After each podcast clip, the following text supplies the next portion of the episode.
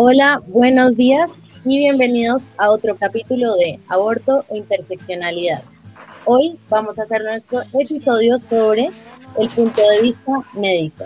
Tenemos un invitado muy especial. Si quieres, Federico, preséntate. Mucho gusto, mi nombre es Federico Vázquez Cardona, soy médico egresado de la Universidad CES en Medellín, actualmente trabajando con SURA en los servicios de consulta externa y también he trabajado mucho en servicios de urgencia en Río Negro. Listo, Federico, muchas gracias primero que todo por hacer parte de este podcast y por pues animarte a hablar de una problemática eh, pues tan importante en Colombia, ¿no? Eh, la primera pregunta que te queremos hacer es ¿cuál es la percepción eh, del aborto desde tu profesión y desde tu campo de trabajo? Siempre ha sido una situación muy complicada, especialmente en los servicios de urgencias. Hay muchas personas que vienen solicitando esa ayuda, así de una interrupción voluntaria del embarazo por cualquier motivo, y siempre se ha sido muy reacio hacia el tema. Hay muchos médicos que realmente no quieren atender ese tipo de pacientes, también se llena de, insultos, eh, puntos en que ni siquiera son capaces de hablar con esas personas por simplemente esa decisión que quieren tomar. Claro, es que sí es cierto que se ve cierta exclusión hacia pues, las personas que toman la decisión de, pues, de tener este procedimiento, ¿no? Y tú desde pues, tu punto de vista, eh, ¿estás de acuerdo o no? ¿O pues crees que dependen de las situaciones? ¿O, cuál es tu punto de vista? Yo creo que cualquier persona podría acceder a cualquier servicio terapéutico que quiera, ¿cierto? Que sea lo mejor para su vida, siempre y cuando entienda eh, los riesgos que conlleva, ¿cierto? Tenga todo el contexto de la situación, pero no creo que uno deba limitarle las opciones médicas a una persona que realmente las quiere. De acuerdo. Listo, Federico. Y bueno, teniendo en cuenta tu profesión como médico, lo que aprendiste, pues digamos, durante la carrera, en tu experiencia laboral que has tenido, eh, ¿cómo has visto el tema de la legalización del aborto en Colombia? Entendiendo que obviamente es un tema que se logra eh, de acuerdo a las tareas causales que, que, se han dado a partir de pues, un montón de debates, de procesos legales y que actualmente se, se tienen. ¿Cómo, ¿Cómo lo tienes en cuenta? ¿Y qué opinas frente a que se esté de cierta forma legalizando y limitando lo que una mujer puede decir sobre el aborto en su propio caso? Okay. Em, yo creo que todas las personas deberían acceder a esto, ¿sí? Eh, digamos que hay tres causales eh, desde el 2006 que funcionan. Uno ve que las personas, muchas personas pueden acceder, pero no todas, y ahí es donde entra el gran problema. Porque muchas personas, si no ven esa, esa posibilidad de acceder a un servicio médico, a una buena institución para realizarse estas intervenciones, pues buscará otros motivos, porque según mi experiencia, la mayoría de las personas que quieren abortar lo van a hacer de cualquier manera, sea en un ambiente hospitalario o extra hospitalario. Entonces hay personas que, no sé, hay casos de personas que inclusive se empiezan a meter cucharas por la vagina, ¿sí? Para, para intentar como, como, como, hacer este tipo de procedimientos ya que no pueden acceder a, los servicios. Pero de igual manera hay, ¿cierto? Por lo menos hay tres causales y al menos se ve, pues afortunadamente, pero sí creo que falta. Claro. Totalmente. Entonces, para la tercera pregunta, eh, entendiendo como que el concepto de interseccionalidad puede darse a partir de las diferencias en identidad y asimismo pues se como que se desarrolla la discriminación provocando pues la exclusión social y la vulnerabilidad, nosotros queríamos preguntarte que si consideras que la ley actual eh, sobre el aborto en Colombia tiene en cuenta las interseccionalidades o las condiciones socioeconómicas de la mujer en el país. Puntualmente, si hablamos de lo legal, yo creo que sí, o sea, la gente, sí, la, la ley como tal sí tiene en cuenta, dado a que realmente cualquier médico debe practicar esa interrupción voluntaria del embarazo independiente de si es objetor de conciencia o no. Me explico, si uno en un hospital tiene una persona que es objetora de conciencia y otra que no, pues uno va hacia la persona que no es objetora. Pero si es el caso que solamente la persona que es objetora de conciencia está en el servicio de urgencias, es la única persona que está para hacer este procedimiento, debe hacerlo. O sea, que eso aplica a que cualquier persona pueda. Inclusive aquí en Medellín he visto muchos casos, pues ya viendo todo este tema de lo, del aumento de venezolanos que, que hay en Medellín, de personas que no tienen cobertura del plan de salud, ¿sí? que llegan acá pues, sin, estar registrados en nada, y de igual manera pueden hacer una solicitud en la Alpujarra para hacer ese tipo de procedimientos. La Alpujarra es un sitio pues, en, Medellín donde se, donde se realiza. Eh, simplemente es hacer esa petición y tengo entendido que en menos de cinco días deben tener al menos una respuesta eh, y un, agendamiento, ¿cierto? Una cita para, para empezar esos procesos. Ah, o sea, no es tan difícil accederlo. No. No, realmente aquí en Medellín ah, se ha visto que ha funcionado bastante bien. Me ha tocado gente muy desacogida que ha podido acceder. La verdad no sabría decirte específicamente si todas las personas eh, realmente tienen esa facilidad de acceso, pero sí me ha tocado ver por lo menos esas personas que no tienen cobertura han podido lograr cómo, hacer esos procedimientos. Qué interesante, ¿no? Saber eso, porque yo, por ejemplo, no tenía ni idea que, o bueno, pues si quieren responderme esto, no sabía que si alguien así no esté de acuerdo con el procedimiento, no hay nadie más que lo pueda hacer, tiene que hacerlo, ¿sí? Eso fue lo que entendí. Sí, claro, o sea, la ley, la ley dice eso. O sea, la ley, tú tienes que, que atender a ese, ese, procedimiento porque es una persona que, que necesita tu ayuda, ¿sí? Independiente de lo que tú pienses, tú eres médico y tú tienes que asistir a esas necesidades de tu paciente, porque al fin y al cabo para eso estudiamos, no para limitar las opciones porque inclusive hay, hay algunas instituciones, eh, hay universidades que no les gusta enseñar como estos temas de anticoncepción y eh, aborto, inclusive es como un tema vetado, como un, tipo de tabú inclusive para los médicos en esa universidad.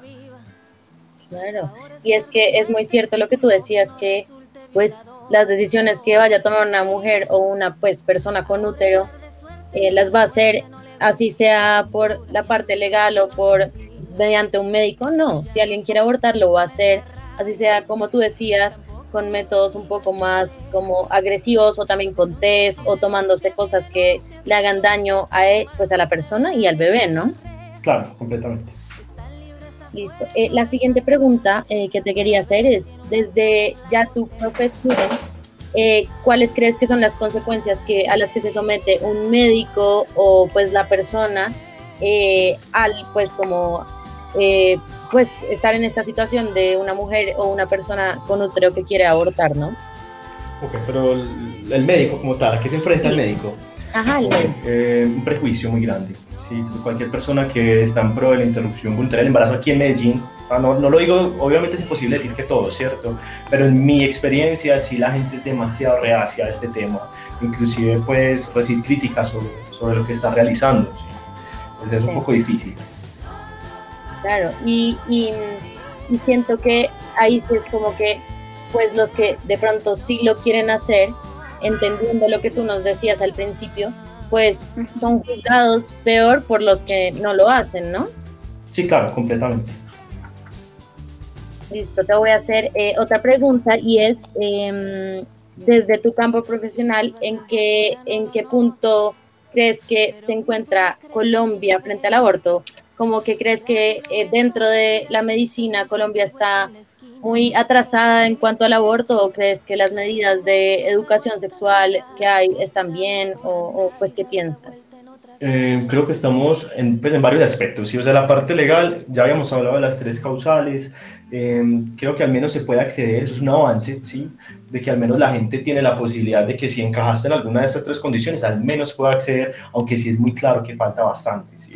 proceso que es, que es muy complicado, es un proceso que, que, vamos, vamos y la idea es llegar como al punto de abrirlo completamente desde mi perspectiva, ¿cierto? Para lo mejor para los, para los pacientes. De igual manera, en la parte de educación sexual sí estamos muy mal, los índices de educación en Colombia de entrada son extremadamente malos.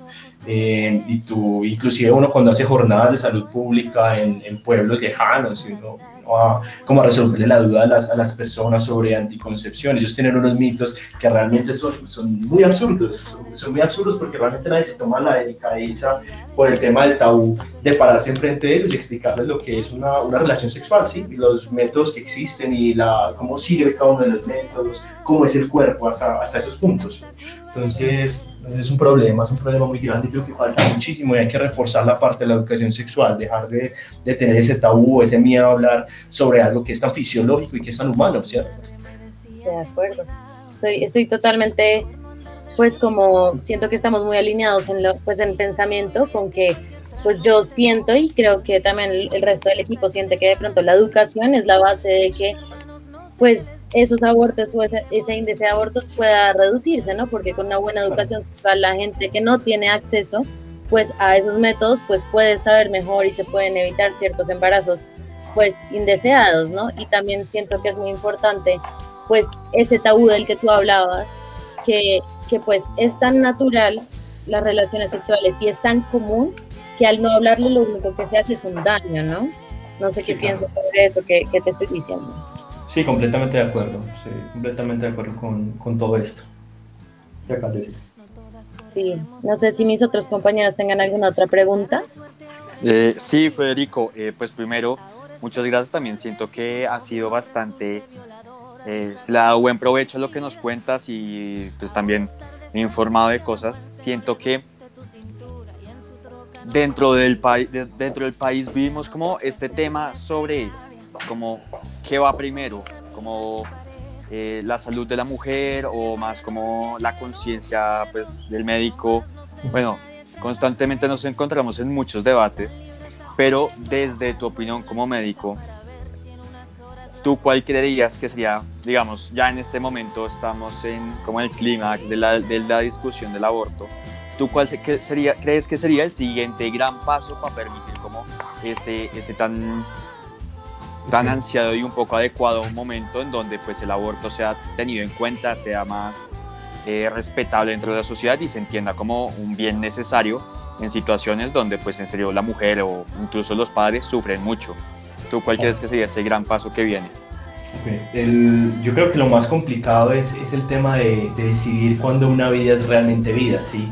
Em, si me preguntan a mí particularmente como médico, yo realmente no considero que cuando uno está en ese proceso de gestación realmente sea una vida, sino que debe definirse como un proyecto de vida, ¿sí? porque todo en ese, en ese proceso puede cambiar, uno no puede decir que eso es una vida como tal, se ha buscado muchos tipos de definiciones, que después de los tres meses, que cuando inicia la fetocardia, que cuando el sistema nervioso central del bebé ya está desarrollado, son temas muy difíciles de abordar, pero lo que es claro para mí es que eso es un proyecto de vida, ¿sí? versus una persona que en este momento te está solicitando ayuda y que es una vida ya formada completamente con la completa conciencia de querer tomar una decisión hacia un futuro mejor, ¿sí?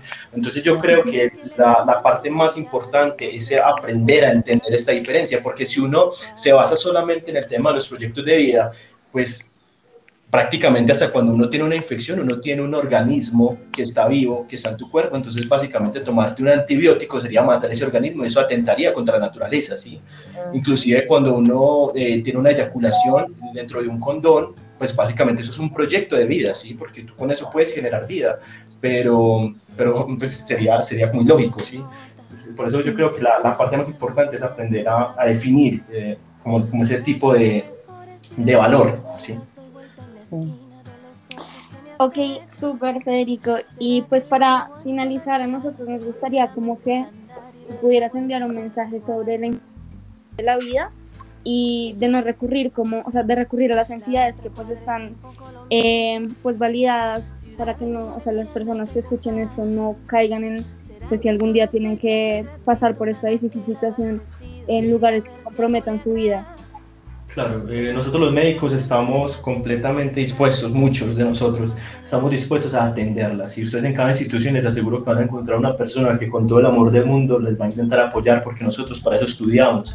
Eh, estudiamos para su bienestar y para generar un impacto positivo en cada una de sus vidas y resolver las necesidades.